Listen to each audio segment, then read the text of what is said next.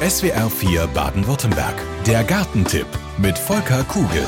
Unser Gartenexperte Volker Kugel lädt uns heute dazu ein, mal Gartendetektiv zu spielen. Detektive wollen ja immer irgendwas herausfinden. In diesem Fall geht's um den Boden im Garten und die Frage, wie es um den bestellt ist. Und wie kann man das ermitteln?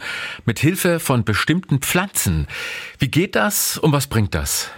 Ja, das kann ich in einem ersten Beispiel ziemlich gut erklären. Angenommen, wir wollen einen gepflegten Zierrasen haben, aber er gedeiht nicht so richtig und es fangen an, sich immer mehr Gänseblümchen breit zu machen. Ja, aber das ist ja toll, oder? Das ist noch schön, wenn Gänseblümchen wachsen. Ja, schon, aber eben nicht in einem gepflegten Rasen, denn dort zeigen sie uns an, dass der Boden zu wenig Nährstoffe enthält und die Rasengräser dadurch durch die zu wenig Nährstoffe eindeutig in Wuchskraft verlieren. Die Lösung ist hier, mit einem Rasenlangzeitdünger zu düngen und so die Rasengräser zu stärken im Konkurrenzkampf ja, und über die Gänseblümchen hast du natürlich recht, da freuen wir uns im Blumenbeet oder im Staudenbeet. Das ist klar, die sind wunderschön. Mhm, aber die Gänseblümchen sind eben so ein erstes Beispiel, wie du jetzt genannt hast. Gibt es noch mehr Pflanzen, denen der Gartendetektiv nachgehen kann?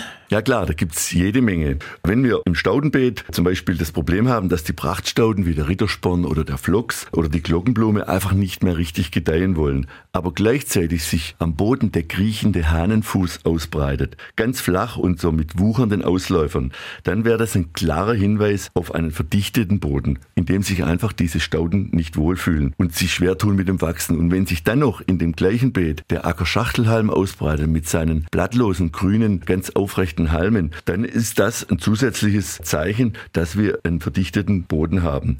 Die Lösung hier, die wäre das tiefgründige Lockern des Bodens ja, und das großzügige Versorgen und Verbessern des Bodens mit Kompost. Und das darf ruhig großzügig sein. Was heißt großzügig in dem Fall? Ja, gute Frage. Also ich sage es nochmal konkret. Das darf schon eine 10 cm dicke Schicht mit Kompost sein, die wir gut unterarbeiten und so eben den Pflanzen wieder bessere Lebensbedingungen geben. Das waren jetzt alles Pflanzen, die uns quasi auf die Spur führen. Wo sind zu wenig Nährstoffe im Boden? Wo ist verdichteter Boden? Was ist mit Brennnesseln? Zeigen die auch was an? Ja, das ist ganz einfach für den Garten Sherlock Holmes. Die Brennnesseln, die sind ein Zeichen für zu viel Nährstoffe, ganz besonders Stickstoff. Und dort, wo die Brennnessel wächst, äh, da ist der Boden meist auch sehr tiefgründig und humos. Und das ist also insgesamt eher ein gutes Zeichen. Genauso wenn die kleinblättrige weißblühende Vogelmiere im Gemüsebeet wächst. Das heißt, eigentlich ist alles in Ordnung. Wir müssen natürlich im Gemüsebeet dafür sorgen, dass diese Vogelmiere sich nicht unbegrenzt ausbreitet und dem Gemüse Konkurrenz macht. Der Gartentipp mit Volker Kugel. Immer Donnerstagvormittag in SWR 4 Baden-Württemberg.